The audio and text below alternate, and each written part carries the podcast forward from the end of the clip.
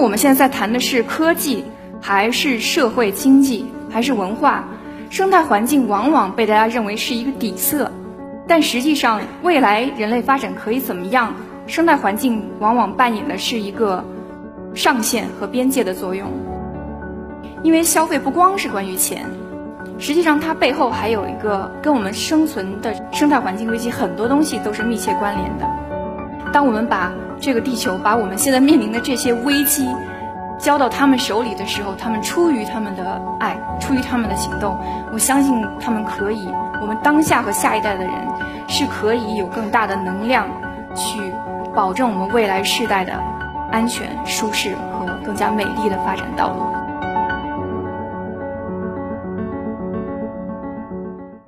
各位晚上好，我是一课讲者李艳，我是绿色和平中国总负责人。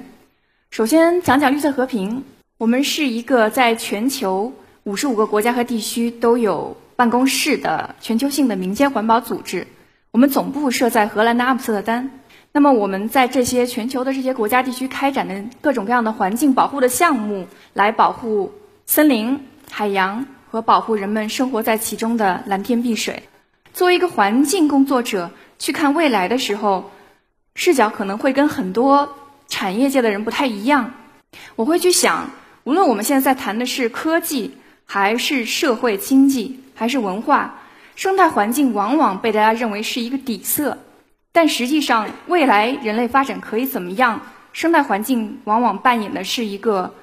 上限和边界的作用。那从我自己来说吧，啊，我小的时候还没有互联网这么好的东西啊。那我其实是看科幻世界长大的，不知道在座有多少人也是科幻世界的粉丝。我看到有人举手了。作为一个科幻小说迷，我小时候会觉得，未来到二零二零年，我们应该人类应该已经脱离地球表面了，我们应该已经航向。星辰大海了，这个角度来看，我们的科技进展似乎没有原来想象的快。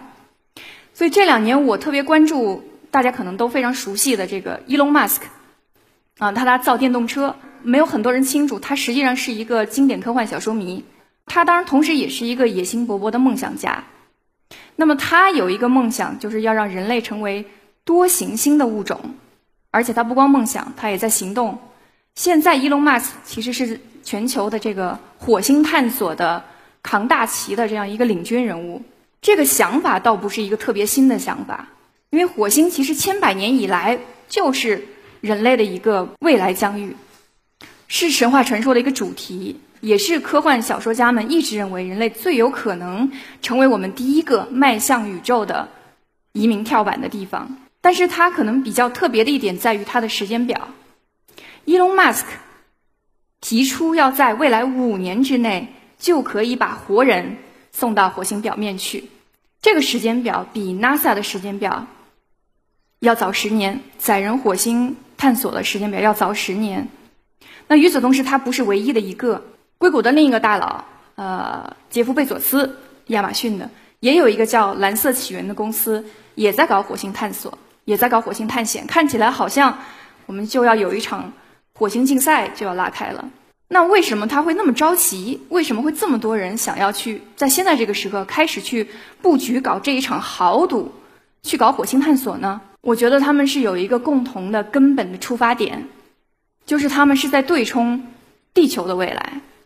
地球自然系统崩溃的未来。科学巨匠前几年刚刚去世的斯蒂芬霍金，其实他同样也支持说。我们人类应该要走向宇宙，我们要离开地球这个母星。那他设了一个离巢的时间线，曾经他提五百年、两百年，后来因为气候变化的这个危机不断加剧，最后他其实是把它降低到了一百年。那这个未来的图景，其实如果你是还是一样，作为一个科幻迷，你会觉得不太陌生。本来科幻小说中间有一个主题，就是对人类自身问题的悲观反思。可是作为一个环境工作者，我其实会。必须要较个真儿啊！必须要去问，是不是移民火星比保护我们这个星球更容易？这是一个有意思的问题吧？因为要知道，首先把人运上火星只是第一步，到那儿之后，你要把左边这里是不毛的火星表面改造为人类文明基本可以生存的环境，可能还要万里长征。即使你改造成了以后，它距离。它的宜居程度与地球现在的宜居程度相比，还是千山万水之隔。还有一点非常重要，就是如果一旦到了要移民的那一天，地球生态真的崩溃到那一天，我觉得大家可以猜一下，能有百分之多少的人能买得起船票？那我觉得我肯定是买不起的。所以还有一个重大的社会问题隐藏在这样一个假设背后。那这一系列的假设中间有一些浅层的哲学、哲学观一一些观念，比如说，可能就是新建比这个保护要容易，从零开始比现有系统的转型要容易，可能放弃要比坚守要容易。那这一点是大量的大批的工作在生态环境保护第一线的人。我们不能认同的一种哲学观，很不一样的一个哲学观。而现在在开展的众多的工作，其实想要避免的，正是会让大部分居民、地球居民丧失宜居家园的一个未来。那就回到了我说，我们今天要说未来教育。那我觉得未来教育有一重非常重要的使命，就是要去培育有知识、有理念、有行动力的地球公民。是需要让更多的人能够去明白我们现在面临的到底是个什么样的选择，让更多人相信有另外一种可能性，让更多人有能力用我们自己的双手去做出你的选择和行动，这样在一起，大家才可能更加安全、更加舒适，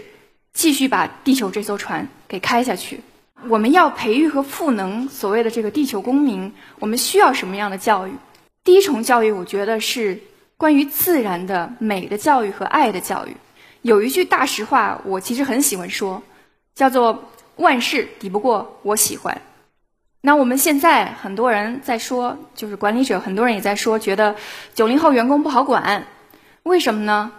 我觉得现在新生代的小孩们有一点有一个很明显的特性，就是我出来工作，但他不是为了五斗米，至少不全是为了五斗米，我要喜爱。我要投入，我才真正能全情的这个坚守进去。那如果你从这个角角度来想，可能要一个人，他首先要能够感受到山林湖海的美，感受到猿啼虫鸣的美，感受到四季变换的美，甚至于可能再高一步，他能够感受到万物共存的这种系统之美、逻辑之美，他能够触摸到我们人类所处世界的。多样性和生命涌动，他才能够真正欣赏、在乎，他才能去热爱，才能激发他更多的行动。第二种教育，我觉得我管它叫做适度的教育。适度指的是与自己的物质欲望共存的这样一种尺度。可能现在很多人也会有这个概念，说那我有这个挣扎，说我家里这个小孩儿他想要新玩具，他想要新的东西，我是买还是不买？买了呢？我有点担心，可能他太容易得到满足，不懂得珍惜。不买呢，那要要不要压抑一个人这个天生的与生俱来的本能的需求，好像也不是很好。所以我觉得这个消费本身其实是一个很重大的问题，它实际上是我们每个人日常生活之中，我们力所能及的范围里面能够去采取的最重要的行动之一。因为消费不光是关于钱。实际上，它背后还有一个跟我们生存的这个生态环境危机，很多东西都是密切关联的。现在全球化让我们每个人跟世界的各个角度的距离离得很近啊。那前一阵子大家很关注的亚马逊大火，它的背后，大家可能看到也有报告说，是跟全球的大豆需求有很密切的关联。这其中也包括来自于中国的市场需求。最近的垃圾分类也很明显，垃圾围城，很多时候。中间的这个体量最大的是来自于我们的这个一次性的饭盒，或者是我们买的衣服不穿扔了，或者是甚至于我们旧手机。曾经绿色和平做过一个研究，就说，即使是在二零一七年这一这一年的双十一那一天，全国消费者买的衣服，就是只是一个单项，如果你要去用种树来去中和它的碳排放的话，光这一天的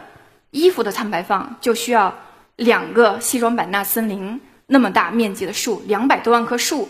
来去中和掉、吸收掉。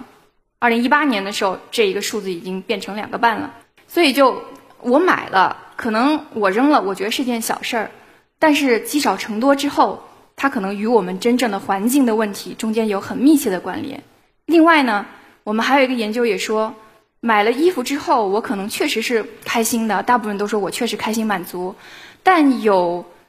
百分之四十的消费者说我满足了之后，我其实觉得更空虚了，我觉得更丧了。所以我觉得这个其实给我们带来一个反思，就是消费本身想要追求更好的生活、更美好的物品，这个是非常正当的、不可不可侵犯的。我们需要反思的是，我们是不是需要那么多？那所以我觉得，教育有一重很重要的使命，特别是在家庭教育这个范畴里，应该去帮助孩子去寻找，去这个平衡的尺度，让他可以了解和管理自己的物质的这个需求和消费的欲望，让他可以从已经拥有的当下的东西里面，已经拥有的。所得里面去挖掘更大的价值，挖掘更大的满足。那这就是我们每个人可以去采取的。很多人说这个是政府的事儿，这个是与我无关的事儿，但实际上这是我们每个人都可以采取的很重要的环保行动。最后一项我觉得很重要的教育叫做行动的教育。我认为行动者的精神是我们现在极其宝贵的一种品质，我们应该保存它，应该去激发它。当一个人他关注到一个问题。他发现他真的关注，他真的在乎，以后他不会因为很容易失败，也许效果不好，他不会因为害怕跟别人不一样，他不会因为怕麻烦就轻易的让这个事儿过去了。他其实会去找寻方案，找寻他怎么可以带来贡献。那我其实就一直在想，哎呀，如果要是这种行动的志趣和能量可以被转换为绿色行动，该有多好？为什么不可以呢？那我觉得完全是可以去激发大家把这种秩序转过去的。那我觉得中国完全可以，我们可以拥有千千万万个气候领袖，拥有千千万万个绿色行动者。当我们把这个地球，把我们现在面临的这些危机交到他们手里的时候，他们出于他们的爱，出于他们的行动，我相信他们可以，我们当下和下一代的人是可以有更大的能量去。保证我们未来世代的安全、舒适和更加美丽的发展道路。谢谢大家听我的分享。